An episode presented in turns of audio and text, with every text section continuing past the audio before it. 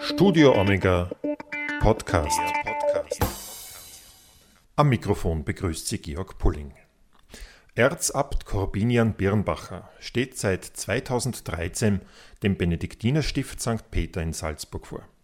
Es ist das älteste ständig bewohnte Kloster im deutschsprachigen Raum mit einer gut 1300-jährigen Geschichte. Zudem ist der Erzabt seit Anfang 2020 Vorsitzender der österreichischen Ordenskonferenz, in der alle heimischen Frauen- und Männerorden zusammengeschlossen sind.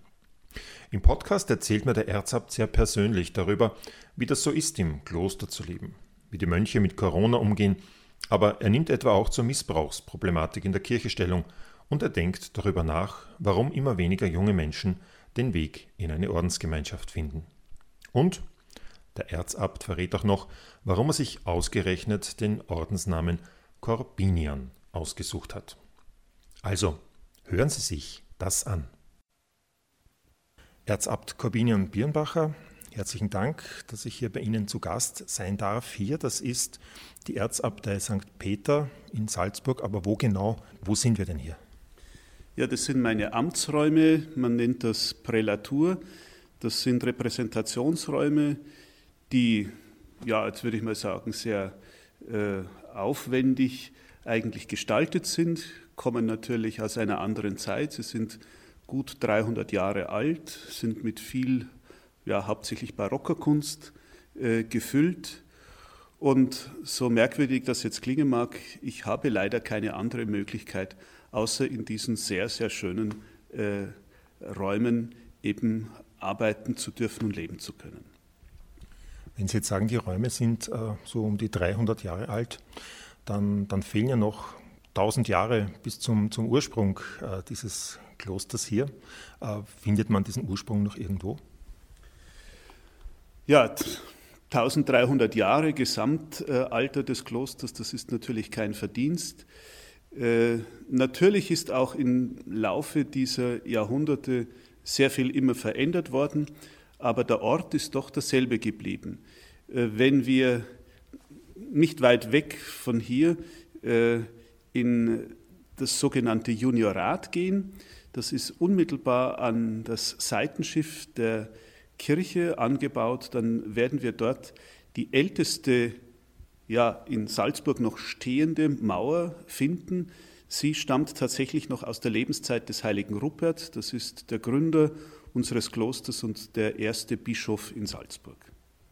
Ich habe ein bisschen in Ihrer Biografie geblättert und meinen Schummelzettel entsprechend vorbereitet. Äh, Sie sind 1967 in Bayern äh, geboren ähm, und dann eigentlich mit 20 Jahren schon, schon muss man sagen, weil heute ja sehr viele Männer und Frauen erst viel später in einen Orden eintreten, schon mit 20 Jahren hier in St. Peter eingetreten. Warum denn schon so früh aus heutiger Sicht äh, und warum ausgerechnet hier? Ja, ich äh, sage gerne oder formuliere, das gerne so, das ist mir so passiert. Ich bin eigentlich in der festen Absicht, äh, nicht ins Kloster einzutreten, hierher gekommen. Fasziniert und interessiert hat mich äh, auf einer Ebene, sagen wir mal, des, des historischen Interesses äh, das Stift St. Peter schon immer. Das ist natürlich meine Heimatgeschichte. Äh, Bayern, das klingt jetzt so, als wäre das sehr weit weg, aber es ist im Grunde genommen nur gut 45 Minuten mit dem Fahrrad von hier entfernt bin ich auf einem kleinen Dorf namens Anger aufgewachsen.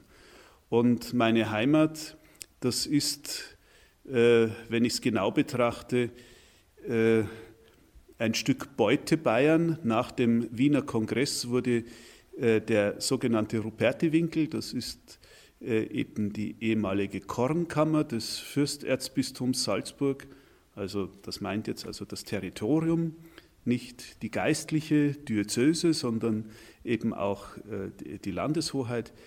Der Rupertiwinkel wurde damals aus angeblich militärischen Gründen eben abgetrennt und die Saalach und die Salzach waren die Grenzflüsse.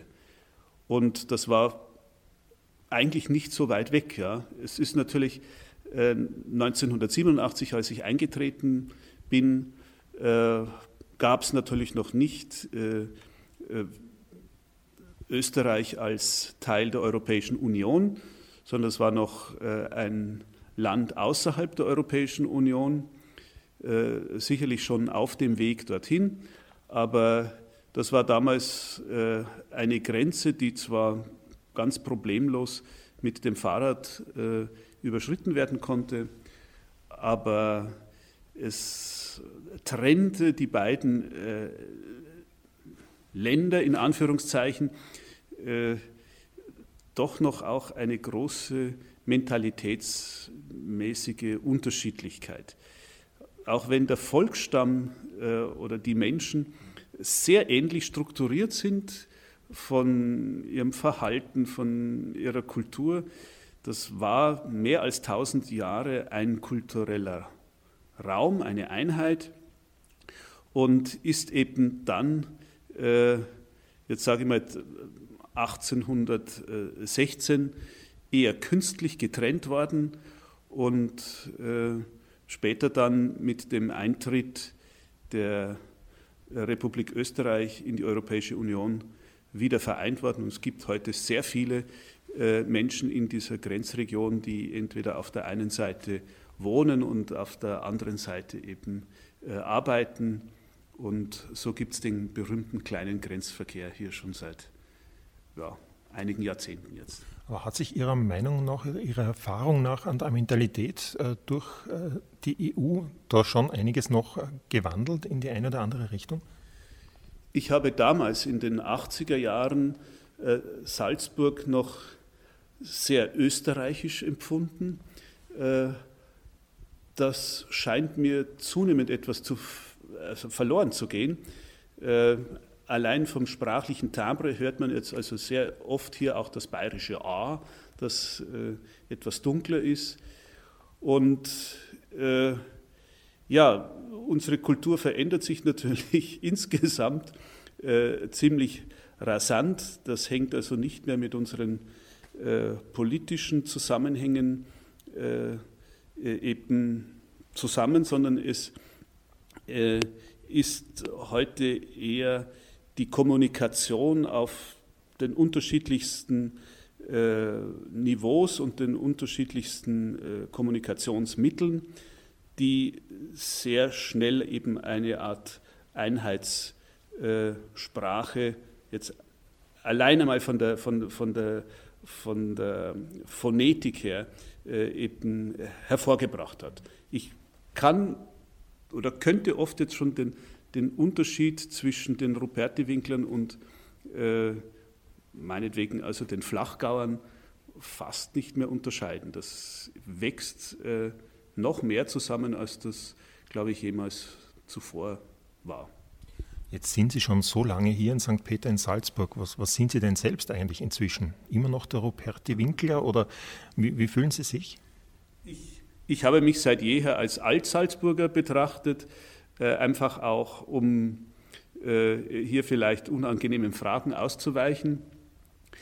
Ähm, ich war in der merkwürdigen Situation, dass in meinem Kloster, in meinem Konvent, ich zwar derjenige war, der seinen Heimatort am nächsten zum Stift hatte, aber trotzdem ein Ausländer war. Also das hat sich heute geändert, weil wir wieder auch einen Stadtsalzburger in äh, unseren Reihen haben, oder sagen wir eher vom Stadtrand.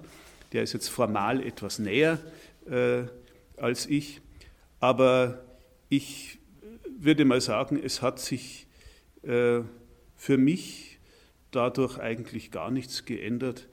Äh, ich lebe gerne in dieser Stadt äh, und ich betrachte äh, diese Stadt auch nicht als einen Ort, der äh, wie eine Art Festung äh, sich gegen alles, was darüber hinausgeht, abgrenzt, sondern äh, als eine sehr offene, weltoffene Stadt.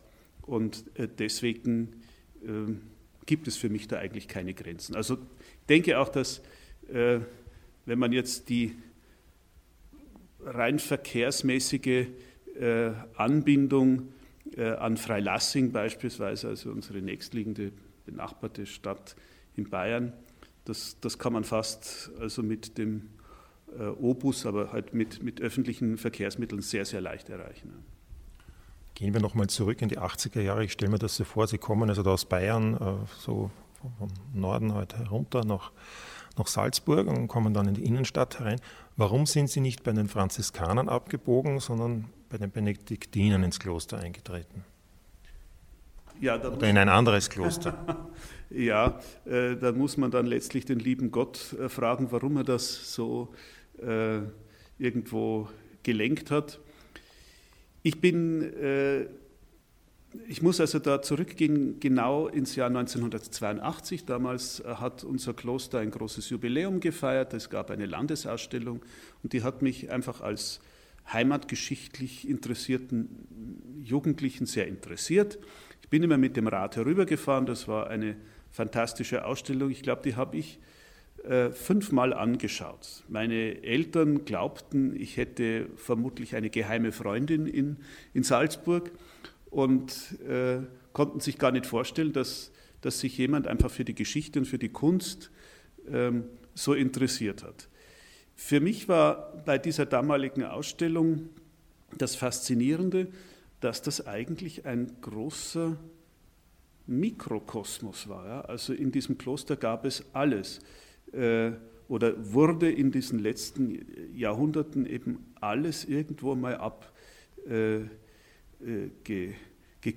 Also da gibt es Naturwissenschaftler, da gab es eine Bibliothek, da gab es also ähm, politische äh, äh, interessante Verbindungen. Äh, also das war für mich ein Faszinosum und ich habe äh, auch äh, in der Schule im Leistungskurs Geschichte habe ich eben dann ein Thema gewählt, das den Wandel vom geistlichen zum weltlichen Fürstentum am Beispiel Salzburgs eben thematisiert hat. Und ich habe damals einfach äh, hier im Archiv und in der Bibliothek arbeiten dürfen. Und das war für mich natürlich äh, vom Dorf kommend äh, eine Faszination, die vielen Tausende von alten Büchern, die Gelehrsamkeit, aber natürlich auch die Schönheit des Ortes, all das hat irgendwie zusammengespielt.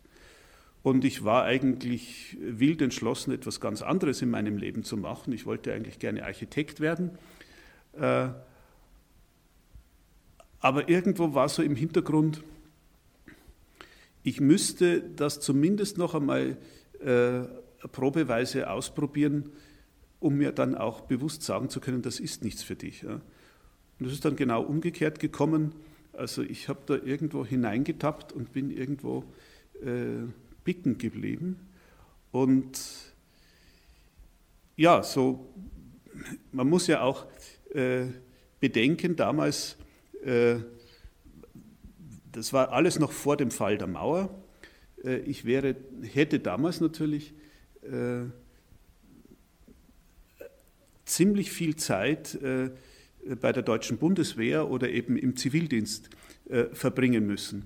Und ich wollte das einfach deswegen klären im Vorfeld, damit ich nicht nachher, weil ich mir auch meines Weges gar nicht so sicher war, dass ich nachher ähm, nicht vielleicht dann mit 23 Jahren noch einmal äh, den, den Zivildienst, also dann nachreichen muss und dann fange ich überhaupt erst einmal mit 25 Jahren an. Das wäre, ich war mir nie sicher äh, meines Weges, also das klingt in der Retrospektive äh, so, so toll oder, oder so klar entschlossen. Äh, ich habe das mit 20 einfach nur ausprobiert. Das war, nicht, das war eigentlich nicht die feste Absicht, da gleich bleiben zu wollen. Aber es hat mich was gehalten und äh, heute kann ich schon auch sagen, mich hat vor allem sehr beeindruckt, wie die alten oder älteren Mitbrüder behandelt worden sind. Das war für mich äh, ganz persönlich sehr berührend. Äh, ich habe dort in meinem Umfeld einen Menschen, äh, also ganz konkret meinen Heimatpfarrer, der durchaus ein großes Vorbild für mich war, der ist mit ja, Mitte 60 Jahren krebskrank geworden und der hat mir damals also dann gesagt, Jetzt habe ich mein ganzes Leben der Kirche äh, gewidmet und jetzt am Ende, wo ich eigentlich nicht mehr kann, wo ich krank bin, jetzt habe ich eigentlich niemanden. Äh, und er hat mir gesagt, also wenn du wirklich äh, zur Kirche, äh, er wusste, dass ich hier im Kloster war, dass mich das also fasziniert hat, er hat gesagt, du machst es auf jeden Fall richtig, wenn du in eine Gemeinschaft gehst. Da bist du am Ende deiner Tage eben auch gut aufgehoben. Das war vielleicht so ein, ein eines dieser rationalen äh, Argumente, warum, äh, warum ich dann doch so früh eigentlich diese Entscheidung getroffen habe.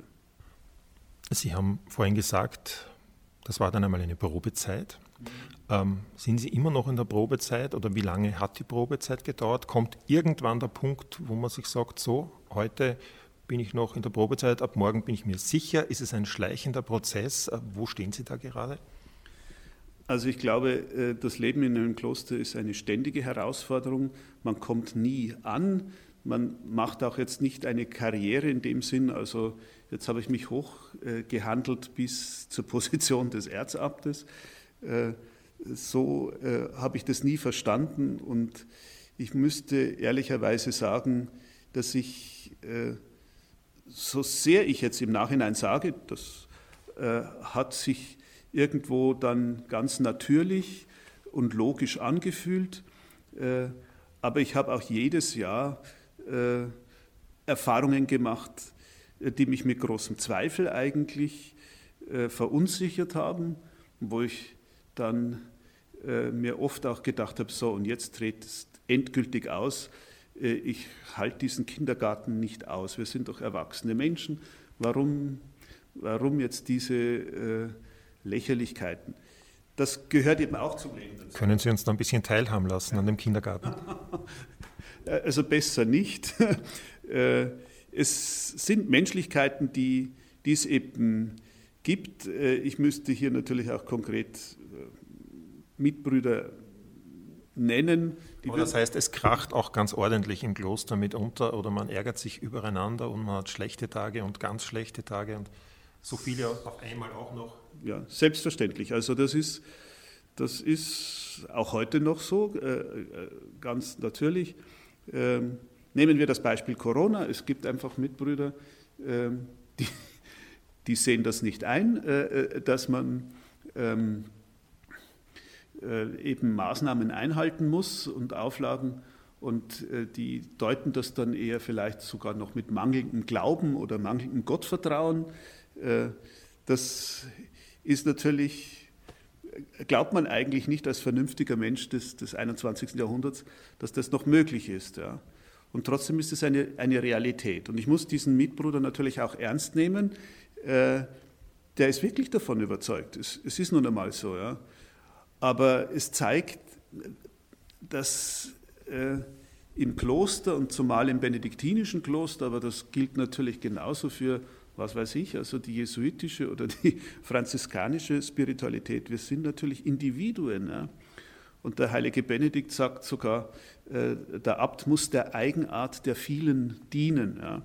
Also er muss auf der einen Seite die unterschiedlichsten Charaktere unter einen Hut bringen und möglichst ausgleichend äh, eben wirken, dass sich alle angenommen und ernst genommen fühlen, aber dass äh, sozusagen der Wunschgedanke nach Uniformität, was ja dann so schön ausschaut, wenn eine ganze Reihe von Mönchen in Prozession in die Kirche einzieht, das sind ganz starke Bilder, die wir im Kopf haben und die wir gar nicht rausbringen.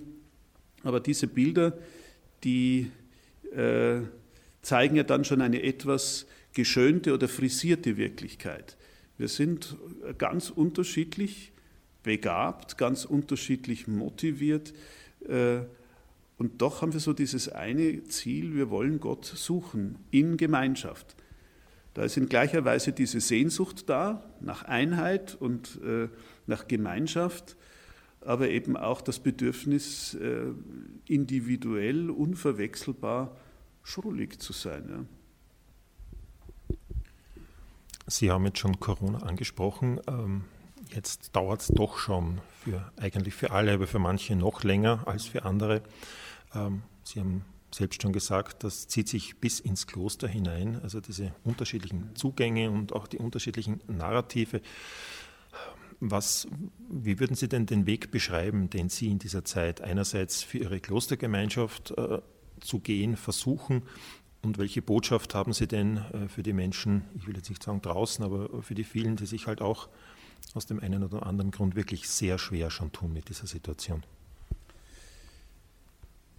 Vielleicht äh, ist in den letzten Jahrzehnten ein gewisses Missverständnis äh,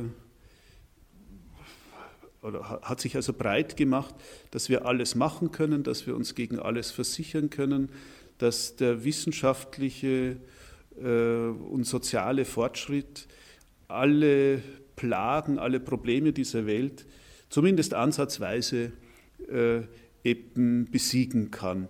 Äh, Corona zeigt uns eben, dass wir nach wie vor ausgeliefert sind äh, einer Welt, die, in der eben nicht alles machbar ist.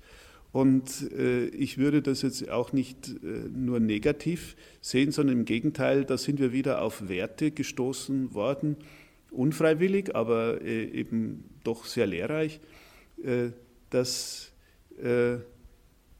ja, Gemeinschaft, Nähe wichtig ist, aber dass es eben nicht selbstverständlich ist und dass ich vor allem kein Recht darauf habe. Ja. Ich muss natürlich meine Mitmenschen äh, mit einbeziehen. Ich muss ihn auch schützen gegen äh, die Infizierung durch dieses Virus, von dem wir so vieles noch nicht wissen. Ja. Und das macht es ja so äh, ähm, herausfordernd, dass wir natürlich jetzt schon viele Kenntnisse haben, äh, aber dass man auch vor allem es einfach noch nicht glauben, dass wir das noch lange nicht ausgeforscht haben. Es gibt äh, Menschen, die reagieren auf dieses Virus äh, sofort mit Symptomen und es gibt andere, die zeigen eben keine Symptome. Es, es scheint so zu sein, dass die Inkubationszeit beim einen sehr schnell verläuft und beim anderen langsam. Äh, es gibt uns Rätsel auf, wo habe ich denn das überhaupt mir eingefangen? Äh, und das verunsichert uns total. Äh, das ist das eine, das erschüttert uns. Auf der anderen Seite äh, zeigt uns dann doch auch, also gelebte Solidarität heißt, ich nehme jetzt wirklich Rücksicht auf den anderen. Ich nehme mich jetzt zurück. Ich äh, äh, muss nicht immer alles gleich äh, abfeiern. Ja? Also es, ist, es scheint ja so zu sein, dass in, in vielen privaten äh, Festeln, also vielleicht in einem Partykeller oder wo auch immer, ich will niemandem zu nahe treten, aber dass dort eben eine äh, vielleicht feucht-fröhliche äh, Dampfstimmung herrscht, äh, wo sich dann viel schneller äh, diese Aerosole eben verteilen und, und, und, wo man sich dann infizieren kann. Ja. Aber ich glaube schon, äh, dass wir da fürs eigene Leben und äh, für das, was e-, eben Leben heißt, äh, sehr viel lernen können. Wie sind Sie denn als Gemeinschaft bisher durch die Krise gekommen? Hat es auch schon Fälle gegeben oder waren Sie schon mal in Quarantäne, weil Sie irgendjemanden gekannt haben, der selbst infiziert war? Es hat einen Fall gegeben, äh, dass ein Mitarbeiter von uns äh, positiv getestet wurde. Wir wurden daraufhin äh, alle auch einmal getestet, also Gott sei Dank waren wir alle negativ. Also uns hat bis jetzt, Gott sei Dank, kein, kein Fall, also jetzt unmittelbar betroffen. Aber natürlich kennen wir viele Menschen, wo das der Fall war. Ich würde so sagen, für uns als Gemeinschaft äh, war das äh, eigentlich eine sehr schöne Zeit. Äh, wir sind als eine große Familie, wir sind im Haus zwischen 16 und 18 Personen. Wir hatten alle unsere Liturgien, äh, unser Gebet das, was uns also jetzt als religiöse, klösterliche Gemeinschaft äh, eben ausmacht, das konnten wir alles eigentlich vollziehen. Insofern hatten wir geradezu ideale äh, Rahmenbedingungen. Also wir haben sogar das Gegenteil feststellen können. Es ist viel intensiver gewesen. Alle Mitbrüder waren plötzlich da und hatten nicht Außentermine. Das hat uns sehr viel Kraft äh, gegeben. Und dann kam der Sommer, dann wurde es also etwas lockerer. Dann waren auch die Festspiele. Das heißt, äh, das, das Leben hat also hier eigentlich relativ normale Züge angenommen. Dass es jetzt im Herbst eben wieder, wieder etwas gefährlicher in Anführungszeichen wird, das macht uns äh, eben bewusst, dass, dass wir das, auch wenn wir es anders wollten, uns das einfach nicht gelingt. Ja? Und wir haben es nicht in der Hand. Äh, es hat uns einen gewissen digitalen Schwung gegeben, also jetzt äh, auch hier mal was voranzubringen, Videokonferenzen zu organisieren. Es hat die viele Reisetätigkeit, die man halt sonst so hat, weil man meint, man muss alles also vor Ort äh, und analog äh, abwickeln. Das hat dem auch einen Dämpfer gegeben. Es macht mich sehr nachdenklich, dass natürlich auch äh, die einen oder anderen, also das merkt man vielleicht eher in den Pfarreien, aber nicht jetzt bei uns in der Klosterkirche, äh, also treue Messbesucher mit eher fortgeschrittenem Alter, die dann plötzlich sagen, naja, es ist vielleicht tatsächlich besser, angenehmer, über den Bildschirm an einer äh, Feier teilzunehmen.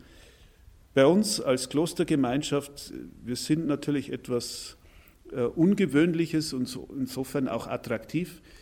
Ich würde jetzt nicht sagen können, dass wir also einen erheblichen Rückgang der Messbesucher oder so feststellen könnten. Im, Im, Gegenteil, also die Menschen waren sehr dankbar, dass das bei uns geht. Wir haben aber eine ganz strikte Trennung zwischen dem Presbyterium, also wo die Mönchsgemeinschaft eben ist, und dem Langschiff der Kirche.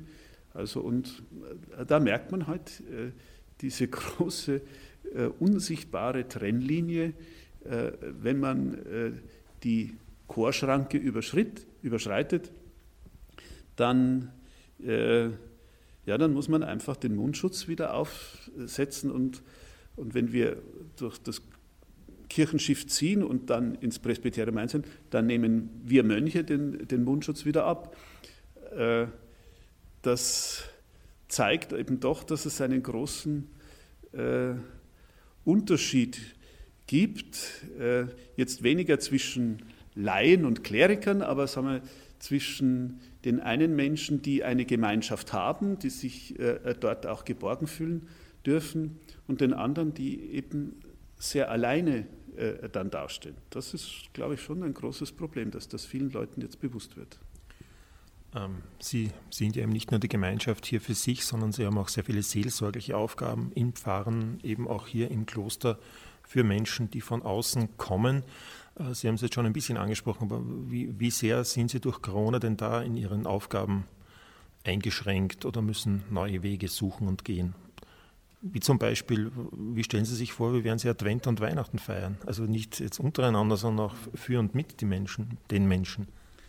Also ich glaube, dass äh, die Mitbrüder, die in der Seelsorge tätig sind, also hier schon sehr kreativ sind und äh, sich auch Gedanken machen.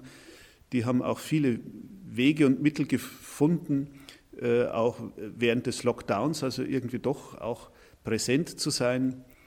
Ehrlich gesagt, ich persönlich mir da, hatte noch keine Zeit, mir da größere äh, Gedanken äh, machen äh, zu können, aber ich bin überzeugt, äh, da, dass wir die, die, richtigen Wege finden werden, auch wenn ich das jetzt äh, eben im Oktober noch nicht sagen kann, wie das dann also äh, im Dezember aussieht. Aber das können wir ja alle letztlich nicht.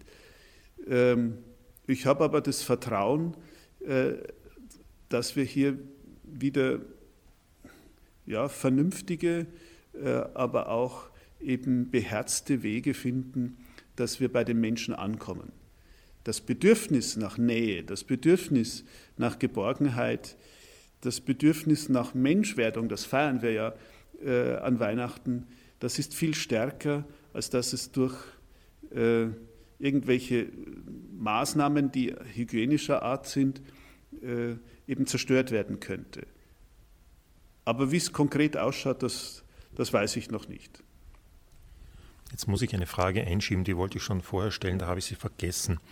Ähm, haben Sie sich den Namen Corbinian selbst ausgesucht? Ist Ihnen der zugeteilt worden? Wie kommt man bei den Benediktinern zum Ordensnamen? Ja, äh, heute ist es ein bisschen anders, aber äh, im Jahr 1987 war es in unserem Kloster noch so, dass man grundsätzlich einen neuen Namen bekam. Äh, der sollte ein bisschen auch Programm sein ähm, und sollte auch ein Stück äh, Lebenswende äh, ausdrücken. Äh, mein Taufname ist Georg, äh, der ist natürlich auch gültig und vor dem Gesetz bin ich nach wie vor der Georg Birnbacher.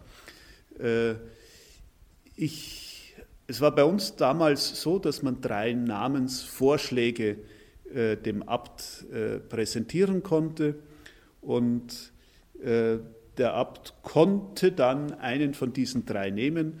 Wenn ihm keiner gefallen hat, hätte er auch theoretisch einen ganz anderen Namen äh, geben können. Äh, ich habe äh, drei Namen ausgewählt. Äh, da war der Corbinian auch dabei und die beiden anderen Namen, die waren so unmöglich, dass ich gehofft habe, dass die wird er mal wohl nie geben können. Das hätte man in die Hose gehen können, oder? Dann wäre ich aber auch zufrieden gewesen. Dann wäre also es, ich, ich, kann diese drei Namen jetzt einmal mal sagen. Also der Kabinen war natürlich der erstgenannte. Warum? Weil es mein Diözesanpatron war und weil ich mit dem Kabiniansfest, das ist ein großes Jugendfestival, da hat es die katholische Kirche noch immer geschafft, mitten im November, ja, so äh, an die 40, 50.000 Jugendliche zu einer Jugendwallfahrt äh, zu bewegen, ja, so ein ganzes Wochenende lang in Freising. Äh, das hat mich sehr geprägt und, und ja, man kriegt ja immer so einen symbolischen Namen. Ich war ja immerhin so eine Art Transfuger, ein Überläufer von der Erzdiözese München und Freising eben zur Erzdiözese Salzburg. Äh, das war das eine.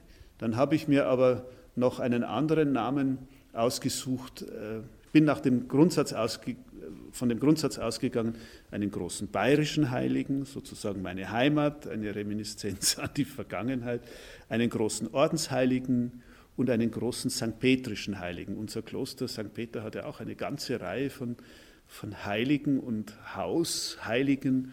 Äh, und da wäre eben der St. Petrische Heilige, der äh, heilige Amandus, äh, Bischof von Maastricht gewesen, der mit unserer Frühzeit sehr viel zu tun hat. Wir haben auch die Reliquien des heiligen Amandus eben bei uns. Das heißt übersetzt der Zuliebende, das ist auch ein schönes Programm.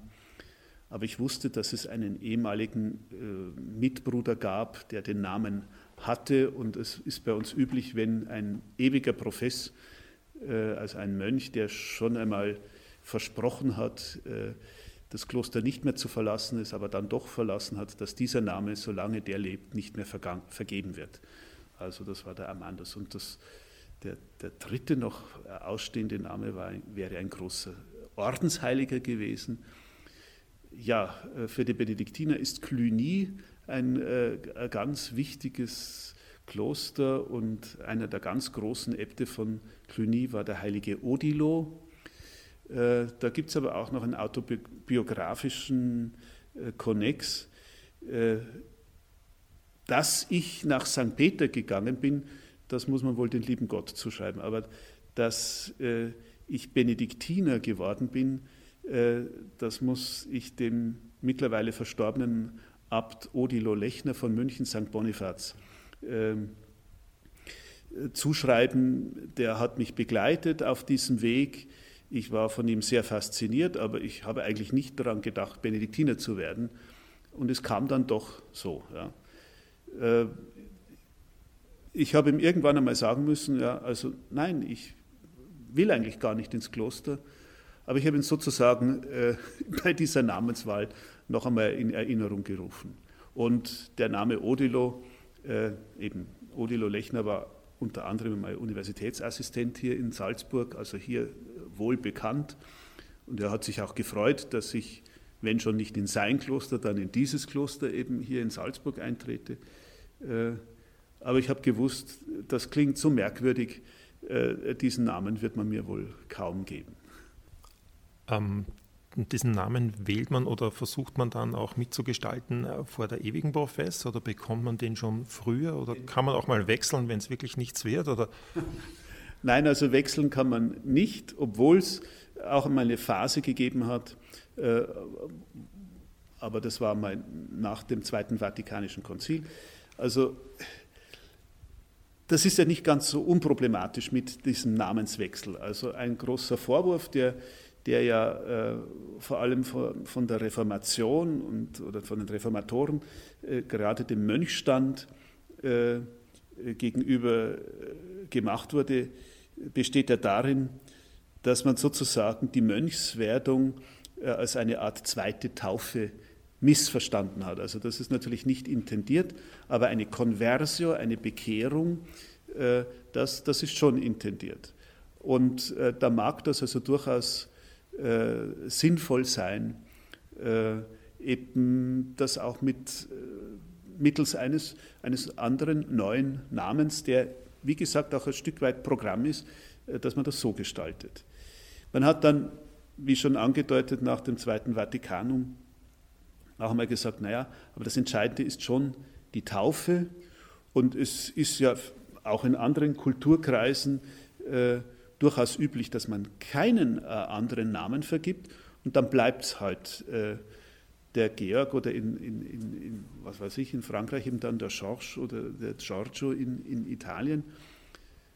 Mit der anderen Problematik, dass es dann vielleicht im Kloster drei Mitbrüder des gleichen Namens gibt. Ja. Also man spricht sich ja schon mit dem Vornamen an und nicht mit dem Nachnamen und äh, signalisiert damit natürlich auch eine gewisse Vertrautheit in einer Gemeinschaft. Ich würde so sagen,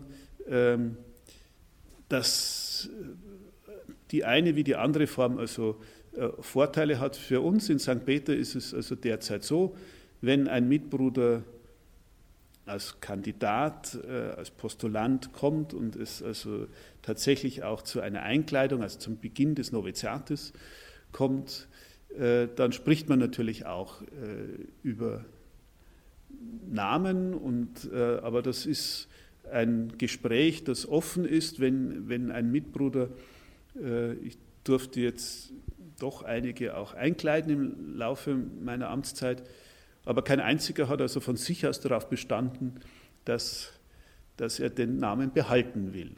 Aber andere Mitbrüder vor circa 20, 25 Jahren, die haben dann äh, ganz bewusst ihren Taufnamen behalten. Ja. Aber es ist ein Glücksfall, äh, dass die Namen jetzt nicht anders vorhanden waren in unserer Gemeinschaft. Äh, wie viele Mitbrüder durften Sie denn schon einkleiden, beziehungsweise wie groß ist denn Ihre Gemeinschaft derzeit? Die Gemeinschaft hat derzeit 22 Mönche und ich habe ja, sechs Mitbrüder sozusagen einkleiden dürfen. Das ist eigentlich und, und sie sind also bis auf einen eigentlich alle geblieben. Ähm, ich gehe mal davon aus, wenn man in eine Gemeinschaft eintritt, dann hat man nicht vor, Abt dieser Gemeinschaft zu werden. Wenn man es doch hat, ist man wahrscheinlich nicht richtig bei dieser Gemeinschaft. Aber wie sind Sie denn, Sie sind 2013 Erzabt geworden, äh, wie war denn das bei Ihnen? Vermutlich ist es auch eine Art Hineinwachsen in das Amt. Äh, sind Sie schon ganz angekommen? Ja, gibt es Sachen, die man natürlich immer noch besser machen könnte, weniger gut? Wie legen Sie Amt grundsätzlich an? Sind Sie eher der Strenge oder eher der, ja, der nicht ganz so Strenge? Wie läuft denn das so bei Ihnen? Das ist also jetzt eine sehr komplexe äh, Frage. Ich würde mal so sagen, äh, ganz am Anfang äh, denkt man überhaupt nicht an das, was, was man vielleicht einmal für eine Aufgabe, für ein Amt äh, dauerhaft äh, eben in einem Kloster einnehmen würde. äh, sondern man möchte einfach einmal hineinwachsen, hineinkommen. Äh, und da ist einfach schon so viel einfach an Ausbildung, äh, dass, dass man dafür eigentlich keine, sich keine großen Gedanken machen kann. Es kommt dann die Phase, also nach der ewigen Professor und nach der Priesterweihe, da reflektiert man dann schon noch ein bisschen mehr drüber, ja, wohin soll es denn gehen? Soll das dann alles sein? Weil bisher war ja immer wieder was Neues und, und dann ist ja relativ unspektakulär im Kloster. Ja. Wir haben eine Tagesordnung, die ist ja aus ja ein ziemlich ähnlich, also wir unterscheiden zwischen Sonn- und Feiertagen und eben Werktagen. Und äh, da kommt für manchen vielleicht dann auch so eine Art Lagerkoller, die dann sagen, also wir hatten dieses Phänomen auch in unserem Kloster, dass äh, kaum war die ewige Profess äh, sozusagen versprochen, ging einem die Tragweite auf und dann äh, stiegen auch gleichzeitig die Grausbirnen auf und dann, ja, und dann hat man so das Gefühl, das war jetzt mein ganzes Leben und jetzt habe ich vielleicht doch was verpasst und dann kommt irgendein Mensch in, tritt in mein Leben, der verzaubert mich und ja, dann verliebt man sich und äh, ja, also es, es, kommt ja alles vor und ist alles menschlich. Äh, aber so eine klassische Karriereplanung äh, gibt es nicht. Ich gebe allerdings zu, äh, dass ich also in einer früheren Zeit, also noch lange bevor das überhaupt in, in, in, am Horizont aufgetaucht ist, dass, dass man vielleicht auch abwerten könnte, weil in ein, einige einen dann auch vorschlagen oder so. Ähm, da habe ich mir manchmal gedacht, eher als, als Kritik an meinen Oberen, ja, das könnte ich, oder ich würde das ganz anders machen und das könnte ich aber besser machen. Ja, das gebe ich schon zu, das habe ich äh, aber auch damals auch den betreffenden Leuten immer auch gesagt. Ja, aber weniger jetzt in, in der in, in dieser Absicht, äh, ich muss jetzt äh, diesen Karriereschritt unbedingt äh, erklimmen oder muss mich da so herauf handeln. Und man wird dann, oder in meinem Fall war das so, ich, ich wurde dann Prior. Der Prior ist der Stellvertreter des Abtes. Das ist derjenige, der sehr viel Unangenehmes auch zu erledigen hat. Äh, es ist eine undankbare Aufgabe, weil äh, wenn es gut geht, dankt dir niemand. Wenn es schlecht geht, bist du natürlich schuld. Äh, der Abt hat eher so die Position, der gütige Vater, der schwebt über allen. Und das ist auch richtig so. Ja. Aber in dieser Zeit als Prior ist mir schon auch bewusst geworden, was für eine wahnsinnige Verantwortung das eigentlich ist als Abt. Ja. Und äh, ich war froh, dass ich das eben nicht bin. Da habe ich mich lieber prügeln lassen äh, und äh, habe das also ertragen, dass man halt jetzt nicht unbedingt groß sich dafür etwas bedankt. Aber ich war auch entlastet vor dieser endgültigen äh, Entscheidung. Und ja, es ist aber dann trotzdem irgendwie so passiert, dass, dass es so geworden ist. Und äh, dann habe ich also das äh, auch angenommen. Ich war relativ äh, verwundert, weil äh, es war eine ganz spezielle Situation. Und so Abwahlen, das, läuft auch nicht immer ganz so klar. Ich habe letztlich dann das annehmen müssen und in, in diesem Bewusstsein jetzt Jetzt muss ich, Gott sei Dank ist das ja eine, in, in, in meinem Fall eine, eine Amtszeit, also es ist auch äh, jetzt eher ein Ende in Sicht, äh, sodass man da nicht jetzt ein lebenslängliches Urteil hat. Äh, ich bin überzeugt, äh, dass wir ohnehin nur gemeinsam einen Weg gehen können. Ich bin überzeugt, dass der Schlüssel eigentlich die gute Kommunikation ist. Das ist auch mein Wahlspruch damals äh, gewesen. Äh, tecum als Anteilhabende, als Kommunizierende immer doch auf dieses Du, äh, das also in dem Fall also Christus oder eben auch der Mitbruder ist, äh, ausgerichtet zu sein. Also dass man einerseits äh, diese horizontale äh, Verbindung untereinander hat und hier also einfach gut koordinieren muss und gut organisieren muss. Äh, auf der anderen Seite ist die, die Vertikale, das ist das Geschenk, das ist die Gnade, da kann ich nichts machen, aber das ist auch irgendwo so der Trost.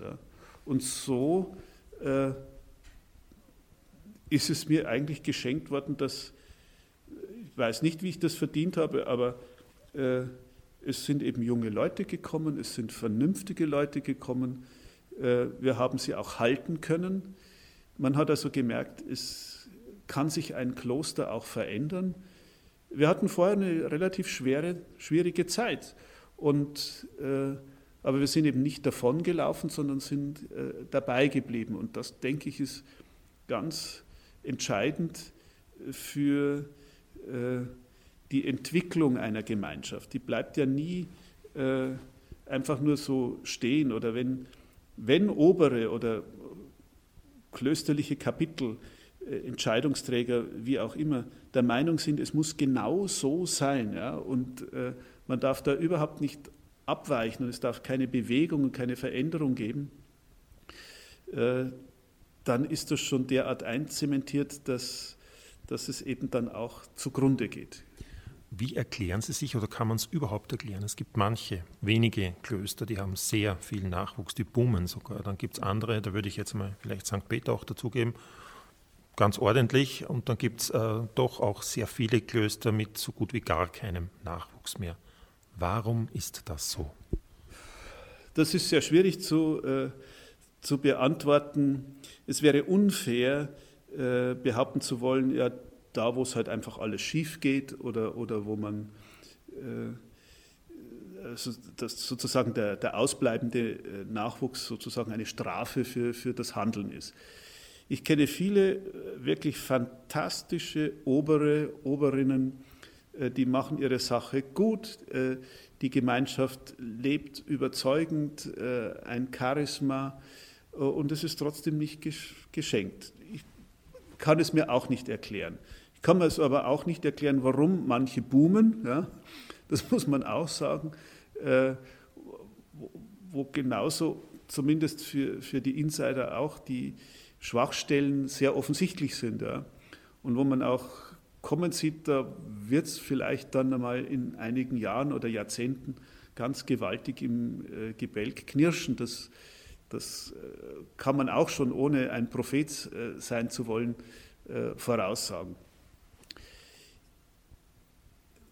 Was meines Erachtens aber doch äh, ganz entscheidend ist, man muss, heute sagt man gerne, authentisch sein, also glaubhaft und glaubwürdig sein. dass das Reden und das Tun übereinstimmt. Also äh, das wird man beim heiligen Benedikt sehr oft finden in seiner Regel, die ist eben nicht so hochstilisiert, äh, dass da ein unerreichbares Ideal sozusagen skizziert und als äh, Motivationspunkt irgendwo am weit entfernten Horizont skizziert worden wäre, sondern äh, diese Regel zeichnet sich aus durch äh, eine Alltagstauglichkeit, durch äh, einen Realitätssinn, ja, durch, ich würde sogar sagen, einen gewissen Mutterwitz, der, der, einfach auch zeigt, naja, es, es gibt immer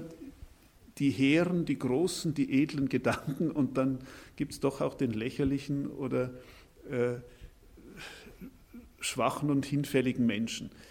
Aber äh, liebenswürdig äh, ist dieser Mensch vor allem deswegen, weil er auch Sch Schwächen hat. Ja. Denke, oder ich formuliere das gerne sehr oft, dass der heilige Benedikt beschreibt in seiner Regel beides. Ja. Äh, die Schwächen und den Schwachen. Ja. Also der, der Mitbruder, der schwach ist ja, und halt seine Menschlichkeit äh, auch nicht so verstellen kann, dass, er halt ein ganz anderes ist, sondern der muss mit diesen Grenzen leben. Und manchmal sind es aber auch Haltungen. Ja. Und man muss, denke ich, wirklich beides in einem Gleichgewicht halten, um, um hier lebendig äh, zu bleiben.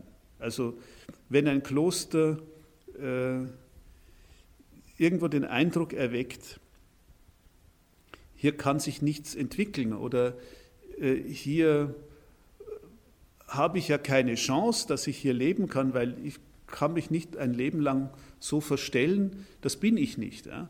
Also darum kann ich nur alle ermutigen, äh, mit diesen Schwächen ganz bewusst in so eine Gemeinschaft zu gehen und, und äh, das auch anzubieten. Ja? Und, und auch die äh, aufnehmenden Gemeinschaften, die müssen auch, wie es der Benedikt sagt, dankbar sein, dass jemand kommt. Es könnte ja sein, dass Christus genau den deswegen zu uns geschickt hat. Also er sagt sogar ein jüngerer oder ein neuer Mitbruder, äh, um uns aufzuzeigen, was eigentlich der Weg Gottes ist.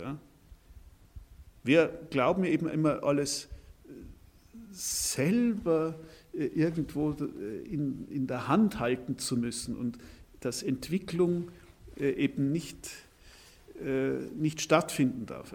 Einerseits muss man selbstverständlich gegen diese Welt Kurs halten. Also wir, wir wollen ja ganz bewusst eine, eine, eine Gegenwelt sein. Ja? Aber das darf auch nicht so apodiktisch und so beinhart sein, dass, ja, dass das einfach nicht mehr lebbar ist. Wir müssen schon langsam zum Schluss kommen. Ich hätte noch so viele Fragen. Ein paar kleine möchte ich doch noch äh, stellen. Äh, ein Thema, das die Kirche seit ungefähr zehn Jahren jetzt doch verstärkt beutelt und auch Ihr Stift war davon ja betroffen. Das ist die Missbrauchskrise. Sie sind davon ja auch als Vorsitzender der österreichischen Ordenskonferenz insofern betroffen, dass Sie natürlich mit dieser Materie auch verstärkt äh, zu tun haben. Wie ist denn zum einen das Stift St. Peter mit dieser Thematik und Problematik umgegangen und wie würden Sie hier österreichweit die Situation der Orden beurteilen? Ja, ich denke, es ist ganz wichtig, einmal die Perspektive aufzumachen, eben aus der Sicht des Betroffenen. Ja. Äh, es gibt mittlerweile viele Betroffene, die wollen sich nicht mehr als Opfer sehen oder wollen nicht so genannt werden.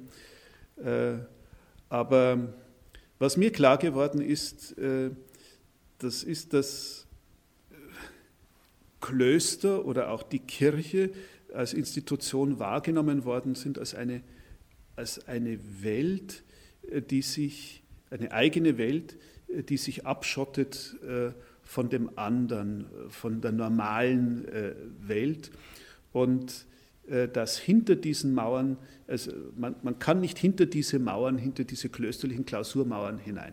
Äh, das hat mir ein Betroffener mal gesagt und da, da ist mir eine Welt aufgegangen. Das, das stimmt. Also wir sagen, sprechen auch heute sehr oft davon, dass das auch ein Stück weit systemimmanent ist. Ja? Äh, wenn man sich zu perfekt und zu abgehoben inszeniert, dann glaubt man ja am Schluss äh, tatsächlich, dass einem nichts was anhaben kann. Ja. Ähm, äh, Missbrauch ist äh, natürlich in erster Linie immer Machtmissbrauch. Das kann körperlich, psychisch, sexuell konnotiert sein. Und äh, da äh, hat sich Gott sei Dank, denke ich, in diesen letzten zehn Jahren, wo wir äh, hier auch aktiv in der Aufarbeitung äh, und natürlich auch in der Prävention äh, tätig sind, Gott sei Dank vieles geändert. Vor allem sind heute die Menschen mutiger und können das auch verbalisieren. Menschen, die hier massiv geschädigt worden sind, denen hat man ja ein zweites Mal noch Missbrauch äh, mehr oder weniger angetan, indem man äh, mehr oder weniger verlangt hat, dass sie das alles noch einmal wieder erzählen und dass sie das belegen. Und, und das ist das Erleben von Schmerzen äh, und äh, von Terror, äh, das möchte man niemandem zumuten. Ja. Äh, ich will nicht behaupten, dass wir das äh, alles super und bestens aufgearbeitet haben. Das bleibt ganz dünnes Eis äh, und es soll es auch bleiben. Und die Kirche wird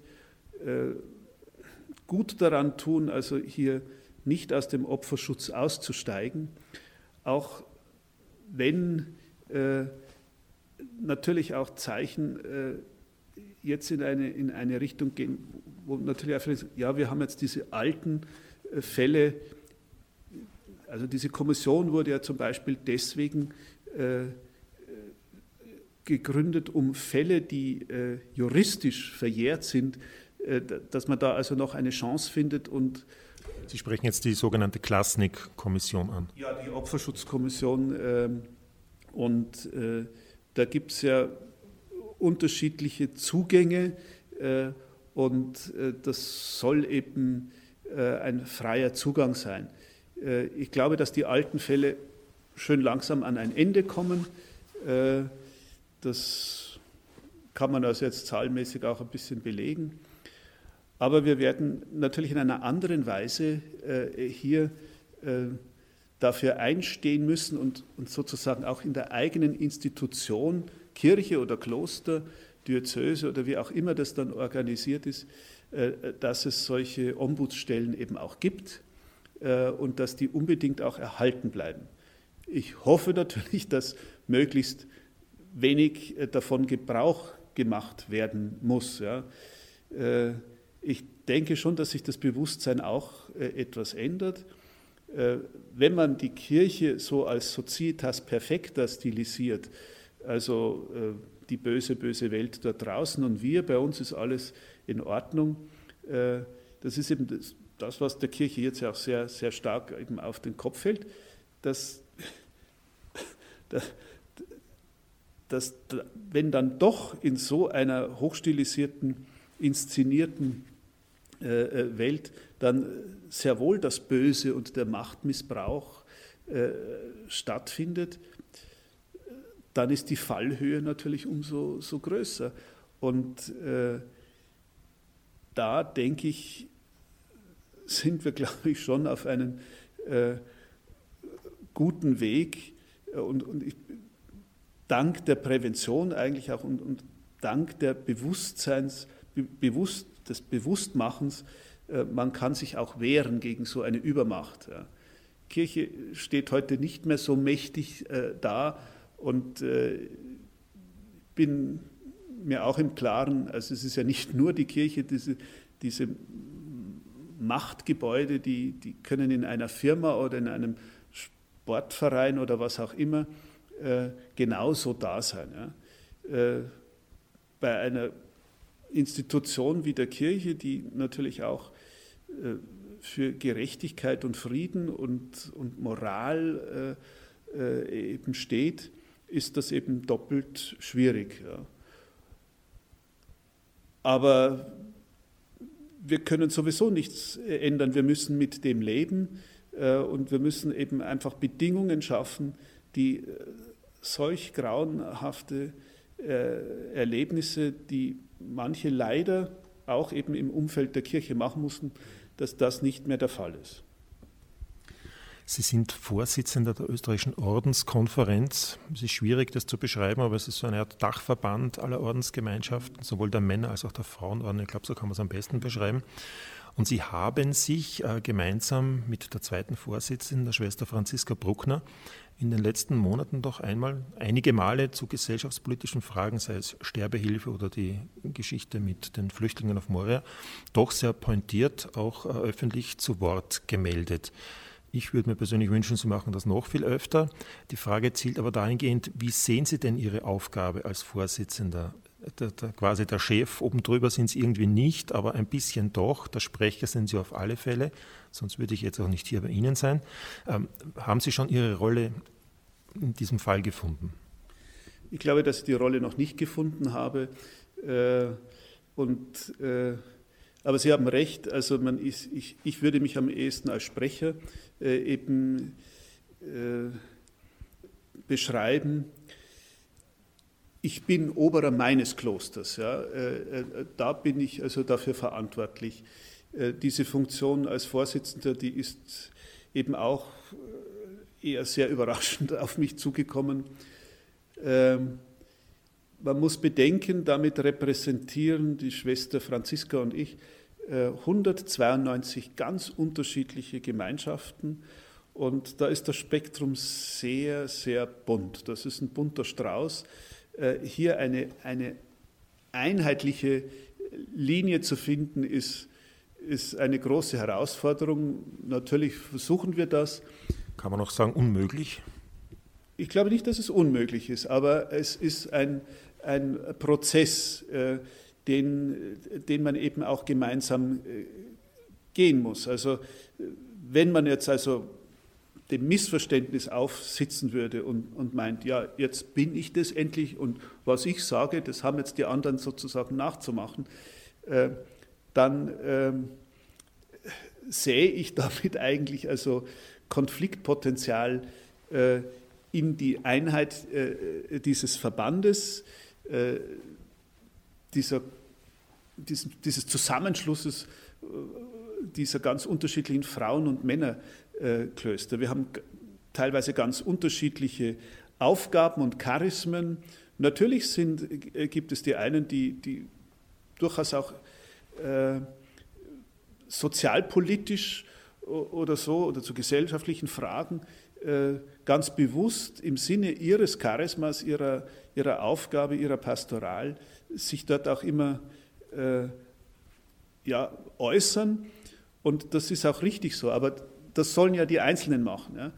Äh, ich habe in der Vergangenheit natürlich auch festgestellt, dass äh, wenn man das zu oft macht, ja, dann kann das einfach auch genau das Gegenteil auslösen, dass manche dann äh, die Person der oder des Vorsitzenden dann angreifen und, und, und man dann zum, aufgrund dieser einmal getroffenen falschen Aussage oder Positionierung äh, man dann also den Menschen auf, auf das reduziert.